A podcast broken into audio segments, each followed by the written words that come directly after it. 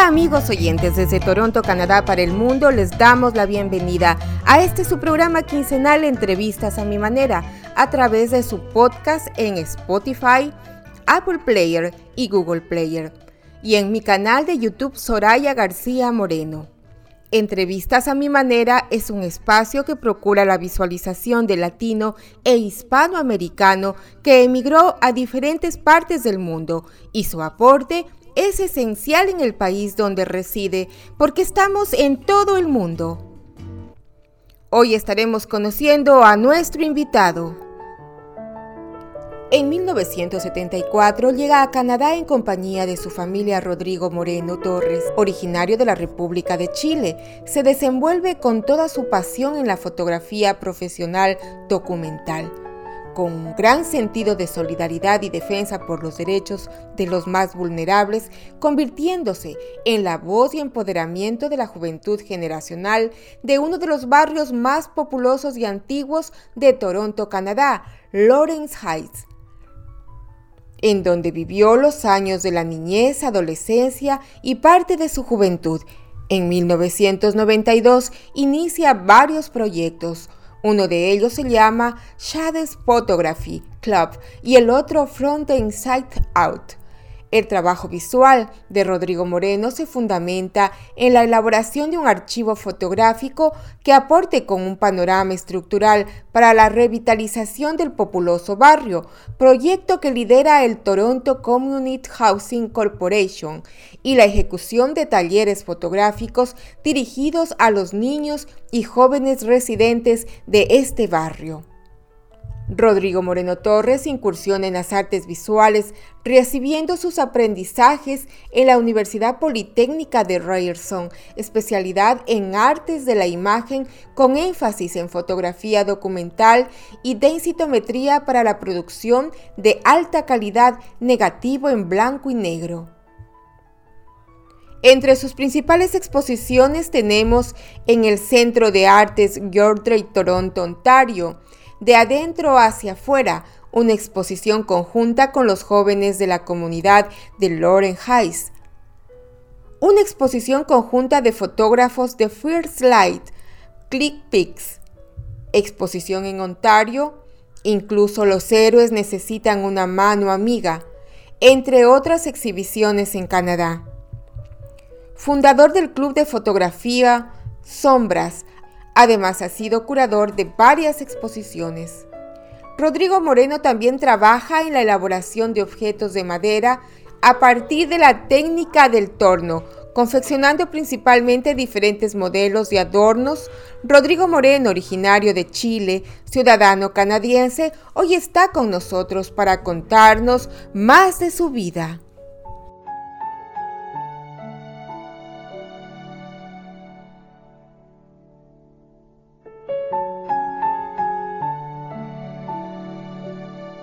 Rodrigo, buenas tardes. Es un placer presentarte y qué interesante que estés con nosotros en el programa Contando Historias.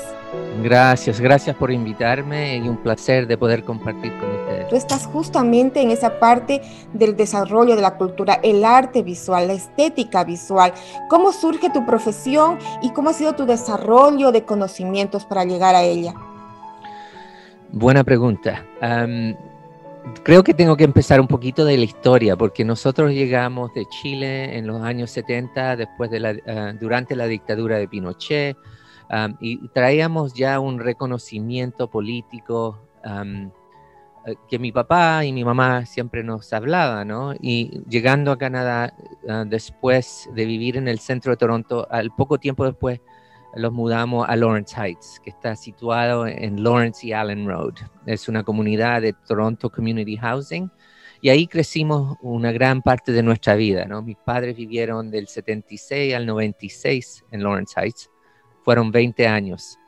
Y de ahí nos gustó mucho crecer en este barrio, había muchos niños, jugábamos todos los días, éramos muy activos, yo tengo tres hermanos, ¿no?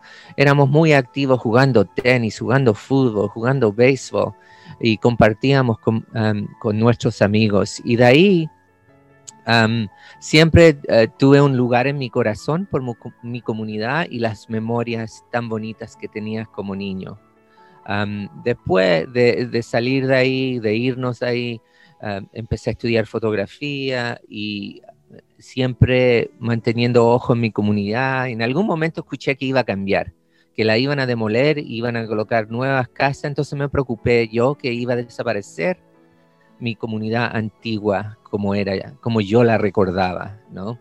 Y ahí empezó eh, eh, la aventura de volver a mi comunidad. Pero anteriormente, cuando estaba estudiando en, en Ryerson fotografía, empecé a sacar fotos porque todavía vivía ahí y empecé a sacar fotos de los niños, de los jóvenes. y después vuelvo a la comunidad 12, 13 años después, más o menos a encontrar estos jóvenes que había sacado fotos en esos antiguos días, ¿no? Y logro poder encontrarlos y empezar a sacarle fotos por segunda vez. Es interesante dentro de tu, la particularidad de tu trabajo, un tanto la fotografía documental. Eh, tú realizaste algunos cursos, algunos seminarios para reforzar esta parte, para reforzar el arte. ¿Cómo, cómo te iniciaste el estudio de la fotografía? Mi papá fue un fotógrafo amateur, ¿no? Alguien, alguien que le gustaba la fotografía, tenía alguna experiencia, tenía una cámara y yo como niño joven la, agarrábamos de vez en cuando, salíamos con ella, practicábamos, pero nunca lo veía como una carrera, pero cuando fui creciendo y dándome cuenta que me gustaba y, me traía un placer de poder sacar fotos, dije, empecé a buscar cómo podría lograr ser fotógrafo, ¿no? Y qué es lo que significara. Y de ahí empecé a estudiar en Ryerson.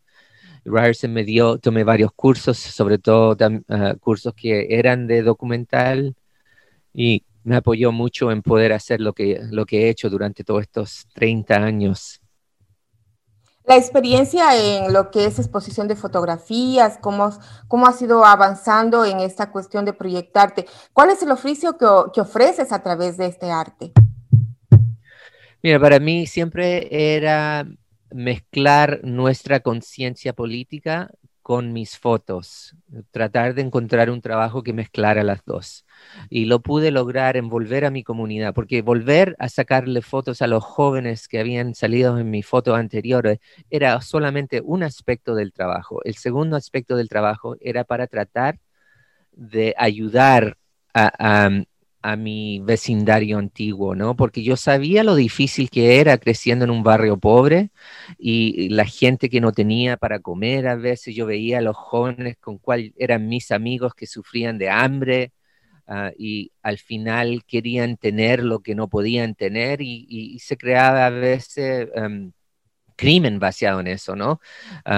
y yo veía que no quería que los jóvenes tuvieran ese paso para una vida de crimen, sino que tuvieran alternativas. Entonces, creando un grupo de fotografía o, o, volviendo a mi comunidad, no era solamente para mis fotos, pero también apoyar a los jóvenes. Tú has topado justo el tema de esa parte del apoyo social principalmente a la juventud. Estamos hablando de cerca del año de 1955, cuando precisamente Loren Hayes se volvió en una comunidad precisa para el gobierno para modificar el estado de viviendas. Es un barrio muy populoso de Toronto, Canadá, pero precisamente cuéntanos allí, porque en realidad allí pasó una gran parte de tu vida. Llegaste de un país conflictivo como Chile en 1974 con tu familia. Te insertas en una comunidad en Toronto, Canadá, era un tanto conflictiva. ¿Cómo surgió tu relación? ¿Cuál fue tu impresión cuando llegaste y fuiste adentrándote a tu comunidad? Bueno, cuando uno llega a un país, eh, muchas veces llega sin nada, sin amigos, sin la lengua, sin poder hablar y de a poquito uno se va integrando. Así con caución, ¿no? Porque no entiende mucho. Y ah, lo bonito de Lawrence Heights es que casi todos eh, nuestros vecinos, casi toda eh, la comunidad era vaciado en inmigrantes, gente que venía llegando. Y creo ¿De qué lugares? ¿De qué países? Eh, teníamos, por ejemplo, había gente que venía de, de Nova Scotia a, Ontario a encontrar una nueva vida, y después llegaban llegaban gente de Jamaica que venía llegando y se acomodaban en, el vecindario. Siempre creo que estos tipos de vecindarios que son parte de Toronto Community Housing han sido representantes de, la emigración a un, a un, nivel a Canadá, ¿no? Entonces siempre están llegando gente de diferentes partes del mundo a donde hay conflicto y el gobierno trata de apoyar y con, con, sus casas, con sus, ah, con sus vecindarios para poder apoyar a la gente. Que... Entonces nosotros no, éramos nada diferente a eso. Veníamos llegando y el gobierno nos apoyó en poder vivir en ese vecindario.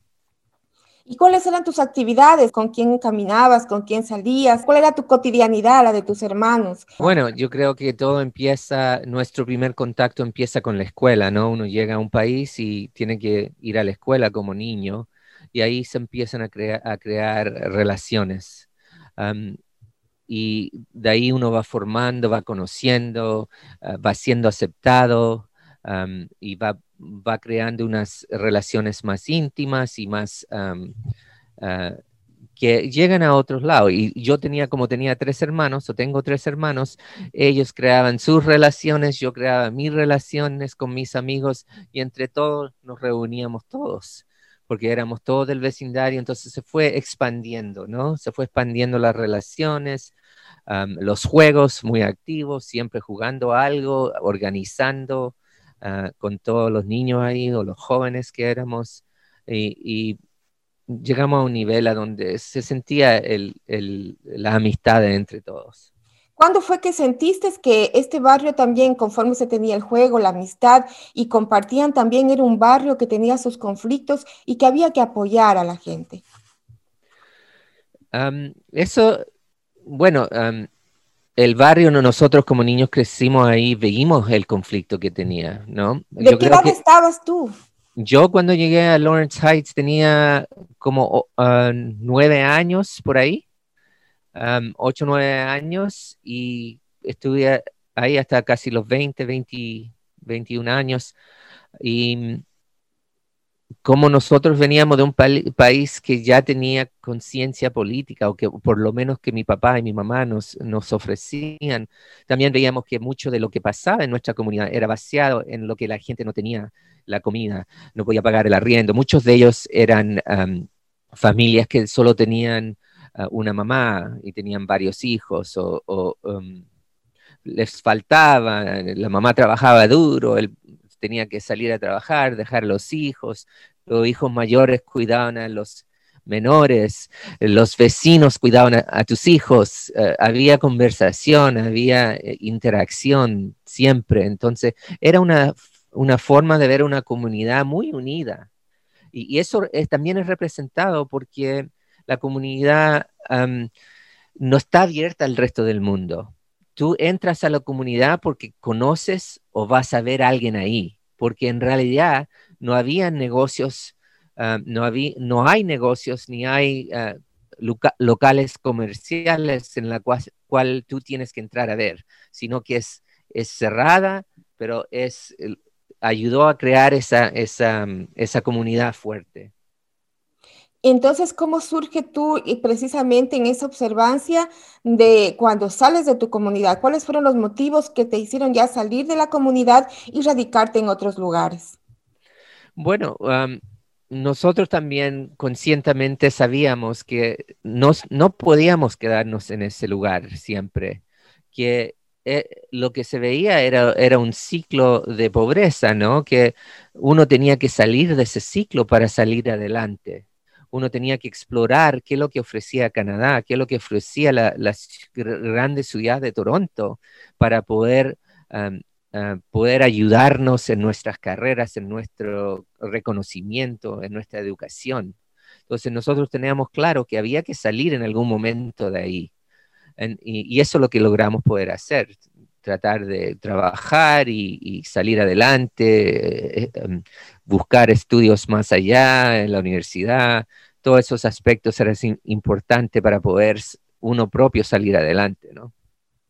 Saliste de Lawrence Hyatt a otro lugar en Toronto, pero te fuiste llevando el pensamiento y ese conocimiento y esa lealtad de regresar a tu barrio de chico. Eh, ¿Cómo lo fuiste logrando a través de tu trabajo como fotógrafo? Yo me acuerdo cuando estaba estudiando y vivía en Lawrence Heights, me acuerdo que la mejor parte para practicar la fotografía era dentro de mi, comunidad. Abría mi puerta de mi casa y salía a un barrio que tenía tanta energía, tantos niños, tanta gente. Y yo dije, ¿qué mejor aquí tengo para practicar, aquí hay tantas cosas que sacar fotos, aquí tengo el mundo a mi alrededor. Entonces yo salí a practicar mientras estaba estudiando para mis, para mis ah, cursos en fotografía. Y, me acuerdo mucho que cuando miraba las fotos yo decía, wow, me, impresionaban, porque había algo ahí que los niños ah, querían ser parte de mis fotos, estaban entusiasmados de participar conmigo. Y cuando hay ese entusiasmo, se crea una foto mucho más dinámica que si uno está sacando fotos a un edificio o a una persona que no saben quién eres. Yo era parte de esa comunidad y los niños lo sabían. Y ellos participaban en mis fotos muy entusiasmados. Entonces, cuando miraban el futuro, a mis fotos, yo decía, me traían Em, me traían buenas memorias y, me sentía muy bien. Y de ahí nació la necesidad de, volver a mirar hacia atrás, a ver qué es lo que pasaba con mi comunidad antigua. Bueno, porque yo cito esta parte? Porque ahora viene algo muy interesante. Tú con esa visión en 1999 hacia el 2002 comienzas a iniciar una serie de proyectos que llevan a mejorar de alguna manera la visión del barrio a nivel general y ante las autoridades. Cuéntanos de estos proyectos. Son dos proyectos con los que inicias y cómo los inicias, con qué objetivo. Al principio, bueno, fueron cosas, a veces la vida nos lleva en un lugar a donde ni esperamos que, nos lleve. Ah, y yo creo que eso pasó conmigo, ¿no? Yo tenía claro lo que quería hacer y me puse em, a hacerlo. Volví a, mi comunidad y quería encontrar los jóvenes de mis fotos antiguamente. Me encuentro en el mismo barrio, veo a 10 um, 10 jóvenes, hombres reunidos em, y me da miedo de acercarme a ellos porque no me conocen y no sé cómo me van a recibir tengo el privilegio de tener eh, eh, la piel más clara que ellos, tengo una cámara, la policía no ha tratado a estas comunidades muy buenas, entonces no, no tienen confianza en gente extranjera entrando. Pero yo también me sentía que yo no soy extranjero, yo pertenezco a este, barrio igual como ellos. Y me voy, voy a confrontar mi miedo y voy me voy a asumir a ellos. Y, y voy y les hablo, mira, soy Rodrigo Moreno, viví aquí a la vuelta, saqué algunas fotos cuando joven, ando buscando estos niños. Entre 10 de esos jóvenes que estaban ahí, 6 de ellos o 7 de ellos estaban en mis fotos de 12 años anteriormente.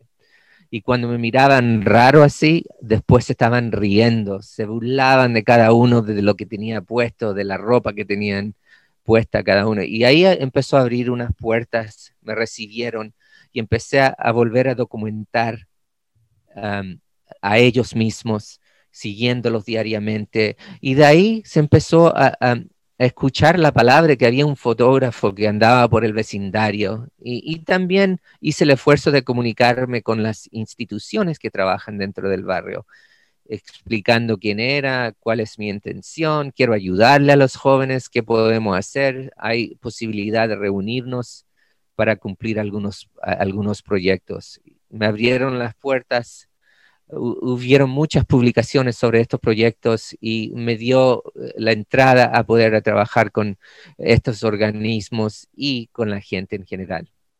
Justamente son proyectos de empoderamiento. ¿En qué sentido está el empoderamiento del joven de este barrio, el cual se puede también trasladar a otros sectores de Toronto, de Canadá? ¿Cómo es ese, ese proyecto, ese empoderamiento? ¿Cómo, ¿Qué es lo que quieres sacar de ese proyecto?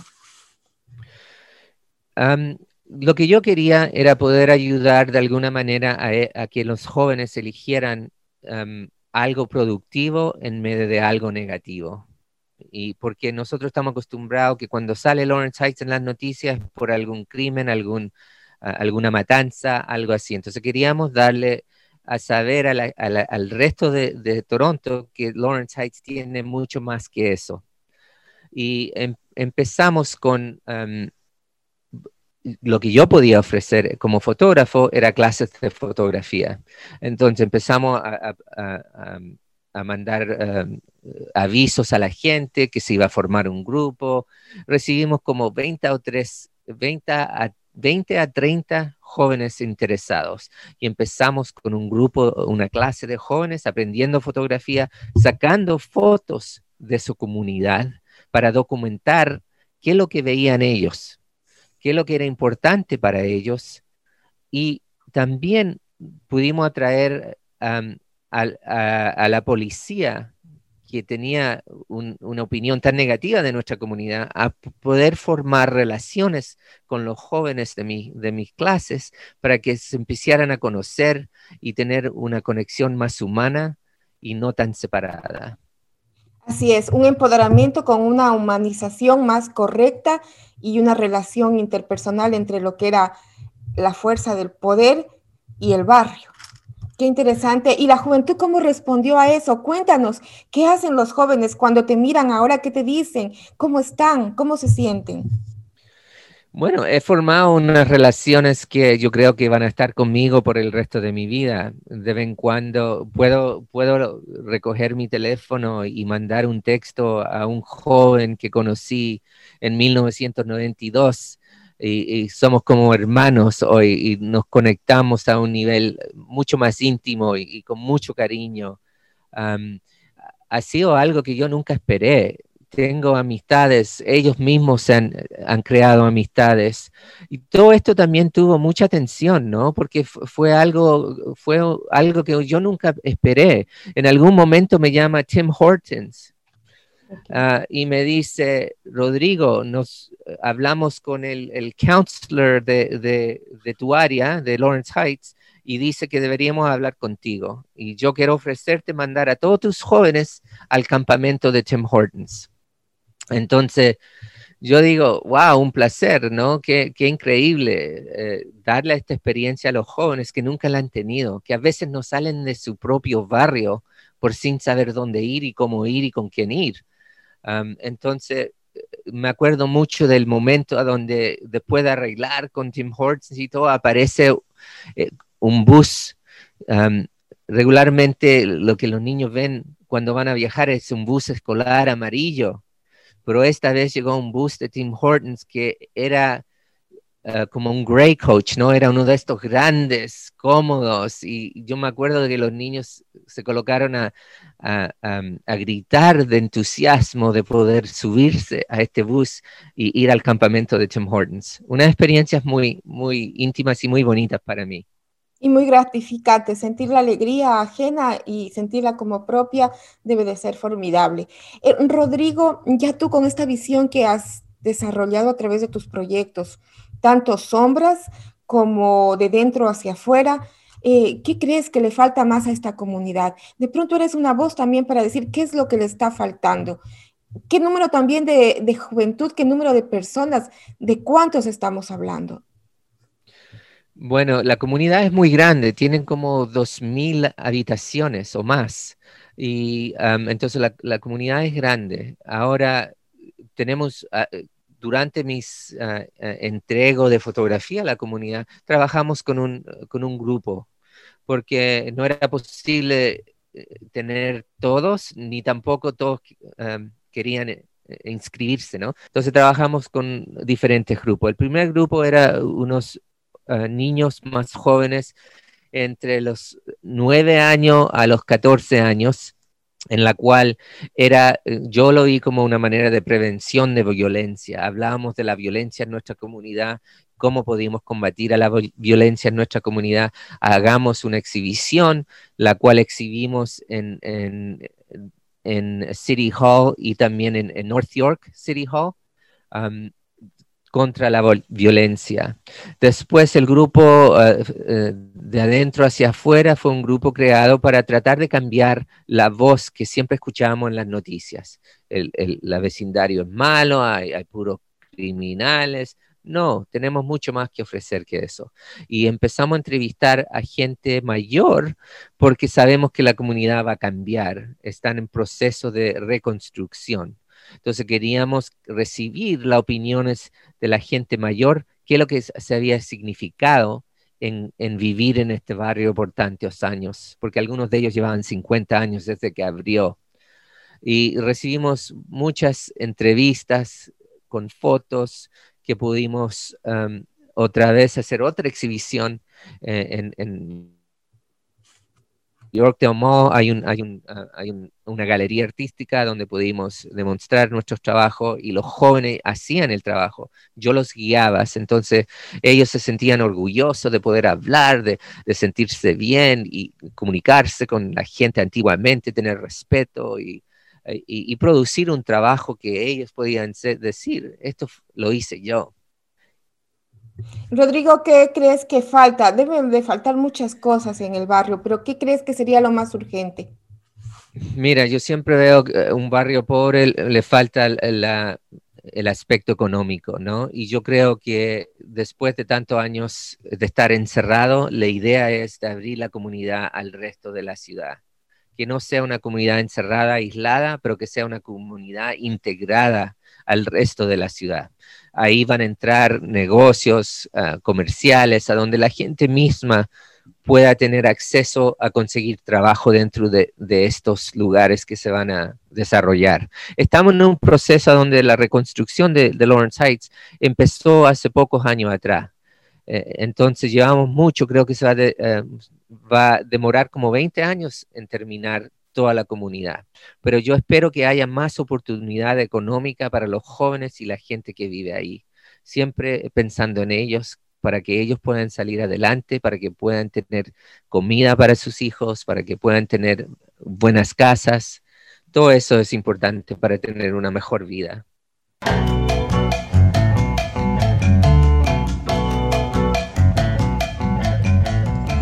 Y estamos con Rodrigo Moreno Torres, él es ciudadano canadiense, originario de la República de Chile. Eh, mantiene y trabaja en dos grandes proyectos dirigidos a la juventud de Lawrence High. Rodrigo, en estos momentos de pandemia, sé que el proyecto que tú estás aplicando aquí y que de alguna manera ha sido un referente para otros sitios, otros barrios, eh, ¿cómo lo estás manejando? ¿Cómo lo estás llevando para que no se pierda, para que no se olvide ese contacto mismo con la gente?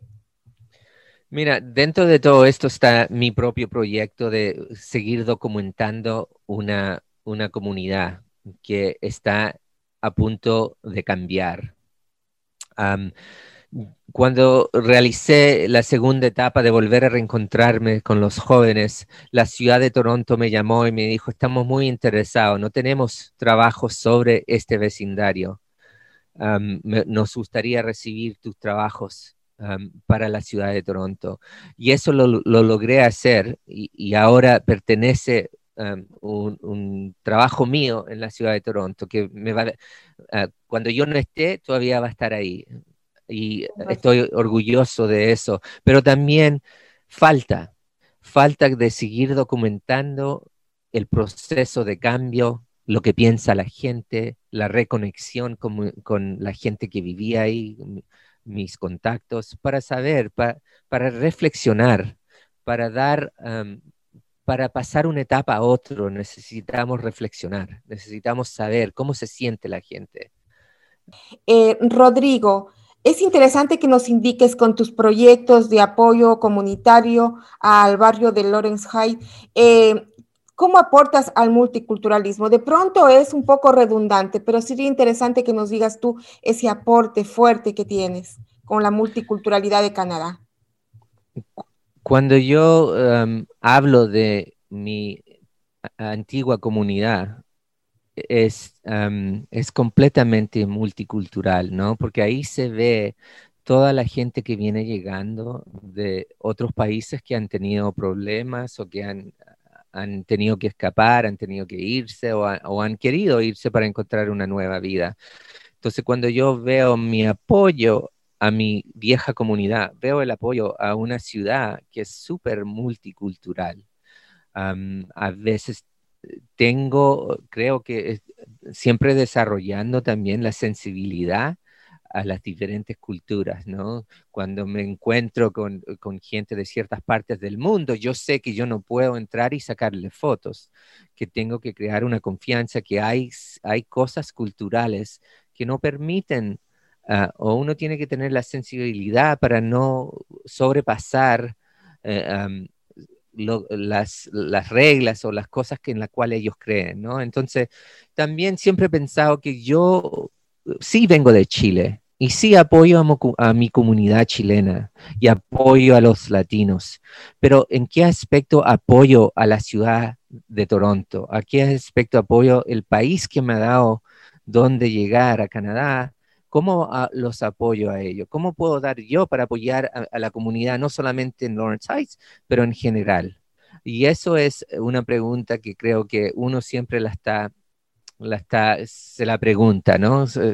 reflexiona en, esa cosa y, ve cómo puede, en alguna manera, cómo encuadra uno en esa sociedad. Tú tienes y ejerces una profesión muy interesante de fotógrafo y has desarrollado esta fotografía documental. ¿Cómo hace la gente, cómo hace la comunidad o algún radio escucha o alguna persona que quiere conocer de tu trabajo, que de pronto quiere conversar contigo? ¿Cuáles son tus sitios? ¿Cómo pueden comunicarse con Rodrigo Moreno Torres aquí en Canadá para saber más de, de tu trabajo? Bueno, tengo un sitio web que se llama rodrigomoreno.com. Ahí pueden entrar, ver algunos trabajos. no tengo el trabajo de Lawrence Heights ahí, pero hay mis trabajos, hay una manera de contactarme y, ahí de ahí podemos hacer el contacto, no hay problema. También tengo una página de, Facebook ah, que se llama Rodrigo Moreno Woodturning es eh, los trabajos ah, que hago en el torno de madera. también tengo una página personal que se llama Rodrigo Moreno, donde también muestro mis trabajos. hay varias maneras de poder ah, encontrarme y están todas ahí en el Internet, en los lugares que recién mencioné. Abordando ya la cuestión profesional, hay una, un magnetismo dentro de tus fotografías, quizá no la podemos dibujar, pero un poco llevar a la gente visualmente, mentalmente, en donde la susceptibilidad, la ternura, el carisma de la gente se observa. ¿Cómo sacas esas fotografías? Hay de, de unas parejas de hermanas, de una familia entera, eh, en diferentes circunstancias. ¿Cómo, ¿Cómo inspiras, cómo sacas ese trabajo eh, tan... O sea, es tanto de leerlo humanamente que solo con ver las fotografías ya te haces tu historia. buena pregunta. Yo creo que es, ese tipo de fotografía lleva lleva mucho tiempo tratando de realizarse. Al principio, cuando yo sacaba las primeras fotos de los jóvenes, eran jóvenes me conocían como del barrio, pero no me conocían quién era yo. Yo era un poco mayor que ellos.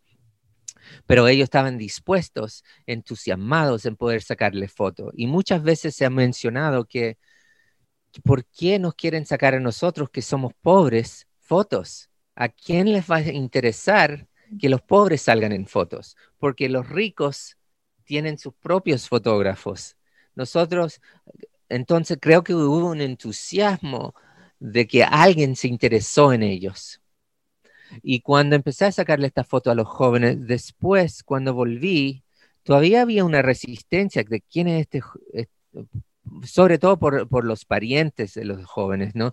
¿Quién es? ¿Qué es lo que quiere? ¿Qué, lo, qué busca? Y de a poquito yo, yo me acercaba a sus parientes, les contaba quién era, les contaba qué es lo que estaba haciendo. Y ahí se fueron creando relaciones al principio no, no me creían y tenían duda en mí, pero uno tiene que persistir en poder hacerlo. Hubieron muchos tiempos donde yo me sentía mal porque había gente que me acusaba como policía y que eh, me querían pegar, me amenazaban. Y, y, yo decía, yo estoy aquí para ayudar y me tratan de esa manera, me sentía súper mal, lo tomaba personal, ¿no?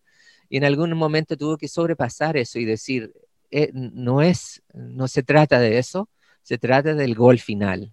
El gol final es documentar a una comunidad que va a desaparecer y crear una voz para los que no tienen voz. Y dentro de la fotografía fue como pude lograr eso. Sobre, ahora hablamos 30 años Qué interesante, me, me, emociona escuchar esas cosas porque qué interesante que es dejar un archivo, pero un archivo humano, son un archivo con caras felices, tristes, de pronto no tan atractivas, de pronto malgastadas, de pronto ultrajadas, pero ese archivo dice mucho del, del lugar. Rodrigo, en la cuestión profesional, ¿con qué cámara trabajas? Mira, yo he trabajado con muchas marcas de cámara en mi profesión. Yo sé que hay buenas marcas, eh, hay Nikon y Canon. Yo trabajaba con Nikon cuando, tira, eh, cuando sacaba fotos de los jóvenes en mi vecindario, empecé con, con película, ¿no? Y sacaba con la cámara Nikon y película. Después fueron cambiando y, y cuando cambié yo a digital, cambié a la marca Canon porque facilitó muchas cosas que yo quería. Y entonces sigo trabajando con la cámara Canon, pero también quiero decir que la cámara es como el lápiz, ¿no? El lápiz no escribe solo sino que es una expresión de lo que quiere decir el artista o el poeta o el escritor. Entonces, aunque, aunque las marcas son importantes cuando uno llega a un nivel profesional, tenemos que tener claro que la cámara es una expresión del artista o del fotógrafo. Además de la fotografía, sé que haces hermosos trabajos en el torno. Eres un tornero. ¿Qué es ser un tornero? ¿Y cómo se maneja el torno? Cuando yo tuve un cliente que les, eh, los, los pusimos a conversar una vez y le dije que yo llegando a una edad entre los 40, ahora a los 50, le dije que encontraba que tenía que darle atención a las cosas simples de la vida. Uno pasa por una locura cuando es joven y se cree invincible y hace hace un montón de cosas. Después, a una edad ya más madura, uno piensa que tiene que conectarse con la tierra, con, con el, medio ambiente, para vivir una vida más calmada y más relajada. Entonces, y le dije que me gustaba la madera, le dije a mi cliente. Y él me dijo, mira, mi papá tiene un torno que es retirado, no lo voy a hacer nunca más, si te interesa te lo doy. Y yo le dije, ningún problema, te lo acepto. Me regaló este torno y yo lo arreglé porque necesitaba unos pocos arreglos y me puse a tornear madera. Tornear es cuando tú agregas la madera a esta máquina que da vuelta rápido y le colocas tus cuchillos o tus herramientas y vas formando la madera. Eso es lo que es ser tornero, ¿no? Entonces, hay un montón de posibilidades de poder hacer con el torno y lo he pasado muy bien es una, es una, es una expresión artística que me ha ayudado mucho durante la pandemia, pero también es orgulloso poder crear algo de nada. De un pedazo de madera tú creas una obra artística que tiene función muchas veces. ¿Qué obras has creado? ¿Qué modelos? ¿O cuál es tu, tu estética o tu, o tu especialidad dentro del torno? Mira, yo creo que eh, la especialidad ha ido cambiando y mi trabajo ha ido, ha ido evolucionando. a mí me gustaba hacer fuentes de ensaladas, mm. me gustaba hacer cajitas de madera, como algo como esto, ¿no? Una, esta tiene aluminio, pero oh. ah, también echan el torno con madera por debajo y por atrás y también adentro. Entonces, poder hacer cosas que tengan usos y también como artista uno siempre piensa que también puede ser un ingreso, entonces tengo una tienda en, el internet sobre los trabajos que hago. Precisamente iba a hablar de los clientes. ¿Qué es lo que prefieren los clientes en el trabajo de Rodrigo Moreno en lo que tiene que ver al torno? ¿O para qué trabajas? Te piden te que hagas, no sé, unos unas 20 piezas de esto, unas tres piezas de esto. En este momento no, he visto el terno como una manera de, producir a alta cantidad, ¿no? O mucha cantidad, sino que lo veo como una forma artística para crear objetos únicos. Entonces, cada objeto único tiene algún aspecto muy original. Y en eso yo vendo más que nada el arte en medio de la producción de 50 fuentes para vender en alguna tienda. ¿no? Yo busco una madera específica, busco ah, cosas específicas que a la gente la traiga algo único. Eh, Rodrigo, veo unas formas un tanto exóticas que parecen tanto árabes, con unos, unas cúspides, unos, uh, unas formas muy especiales. ¿Qué formas haces en estas figuras? A veces uh, miro las figuras que hago, porque uno a veces se coloca al torno y empieza a, realizar un trabajo y se da cuenta de lo que lo hace que lo lleve el torno, que, que, salga la creatividad de, de, dentro de uno y se transforme en esta pieza que está trabajando. Y a veces cuando miro, me doy cuenta a que algunas piezas tienen alguna influencia arábica, alguna influencia uh, de, qué sé yo, de, de Morocco, de España, de... Um, a donde a lo mejor vinieron mis, la, my ancestors, ¿no? De donde vinieron, hay una influencia de eso y a veces me, me, me, sorprende. Tú mismo te sorprendes con tu trabajo. ¿Qué es lo que más les gusta a, tu, a tus clientes o a la gente que ya saben de tu trabajo? ¿Qué es lo que más te, te compran o qué es lo que más te solicitan? Um, hay, hay, muchas diferencias, ¿no? No todos exigen lo mismo. Creo que estoy haciendo diferentes cosas que, que um, atrae a diferentes personas. Algunas fuentes terminan siendo más baratas en algún aspecto, hay algunos trabajos que son más íntricos y, más uh, específicos que, uh, que, a lo mejor um, tienen un valor más alto pero a veces me han pedido cajitas para, para, guardar cosas, me han pedido fuentes para ensaladas, me han pedido, no sé cómo se dice en español, pero donde a veces uno guarda las cenizas de algún familiar que se ha muerto para hacer algo como eso también. Y entonces estoy dispuesto a, a escuchar y, y qué es lo que quiere la gente y producir algún objeto bonito que ojalá sea algo que representa a su, a su familiar. ¿En tu arte en general juegas con los colores? ¿Los colores son importantes para ti o tienes una gama tenue, una gama definida de colores? ¿O juegas con todos los colores?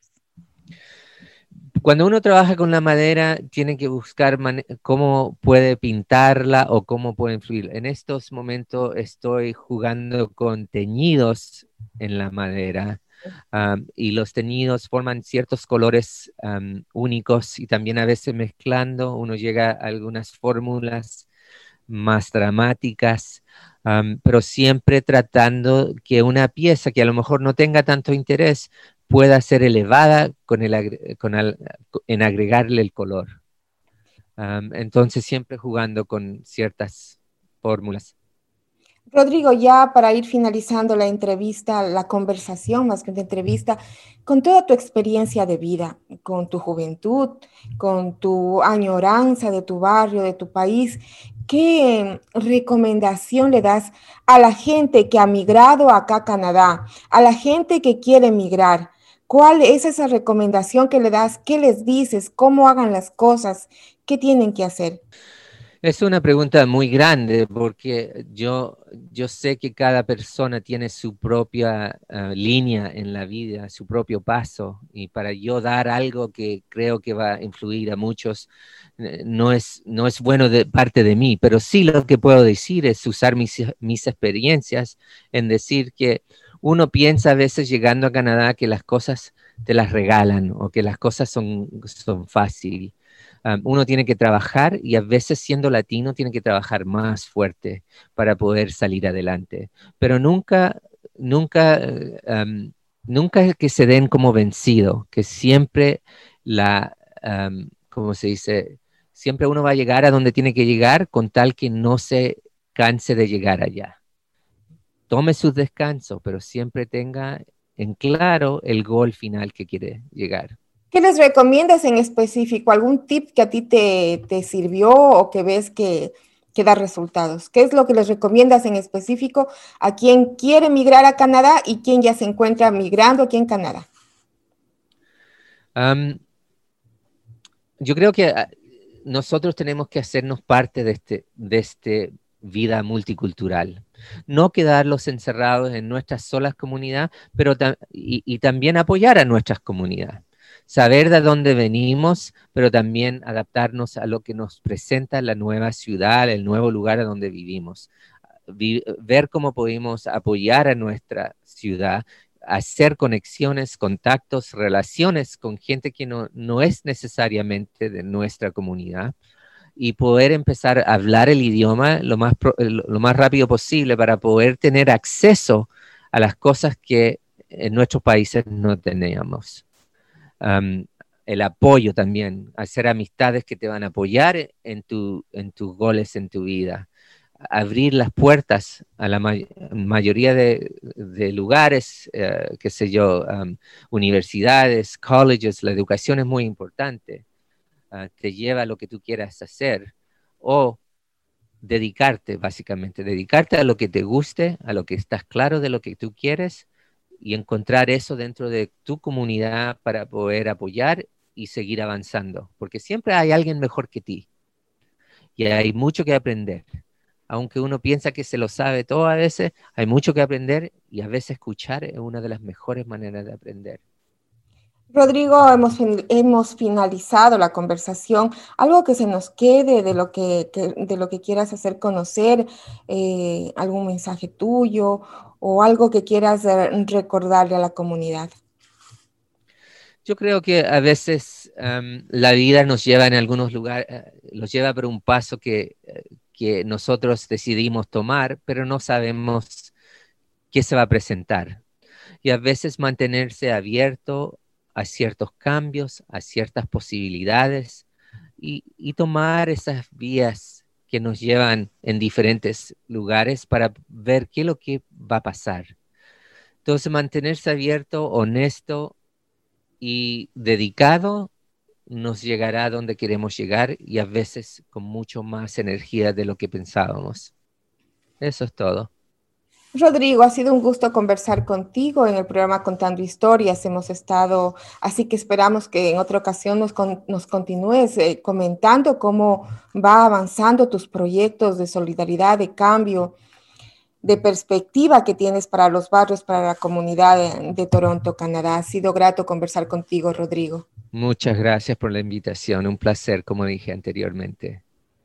Gracias, querida audiencia. Hemos estado con Rodrigo Moreno Torres. Él es ciudadano canadiense, originario de la República de Chile, fotógrafo profesional y tiene como arte también la elaboración de objetos a través del torno. Él nos ha definido su constante desarrollo por el trabajo para llevar a una comunidad adelante a través de la fotografía documental. Además, nos mantiene informado de los trabajos que desarrolla en su comunidad en Lawrence Heights a través de la fotografía y de los archivos fotográficos para la posteridad.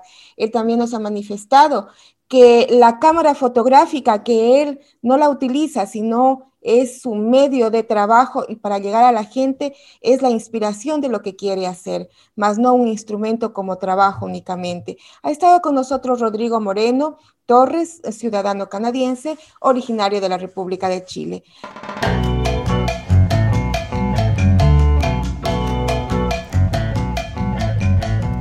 Para finalizar el programa de hoy, me permito agradecer a todos nuestros invitados que desinteresadamente nos cuentan su historia y ya son parte de la nuestra y siempre están listos para interactuar a través de su oficio y filantropía con la audiencia que los escucha. Y no se olviden que la próxima historia a compartirla puede ser la suya.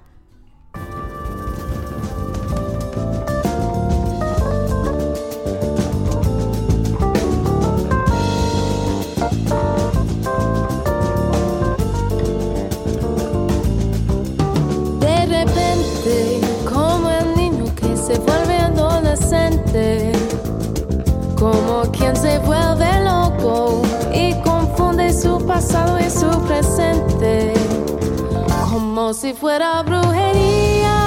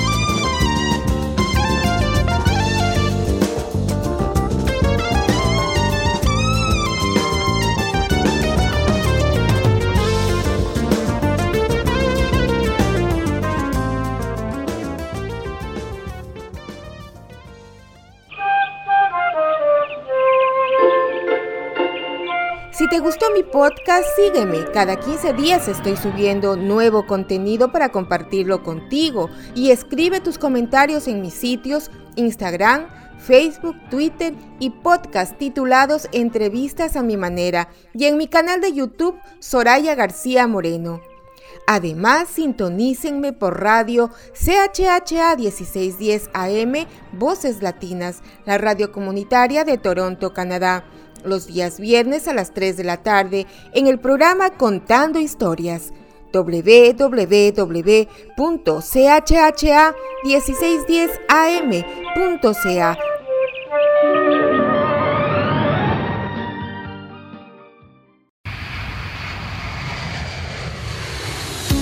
Soy periodista y me gusta conversar con la gente, conocer personas, saber de su vida, de sus sueños, sus aspiraciones y también de sus frustraciones, hasta donde me permitan contarles. Soy Soraya García Moreno y me gusta contar historias a mi manera.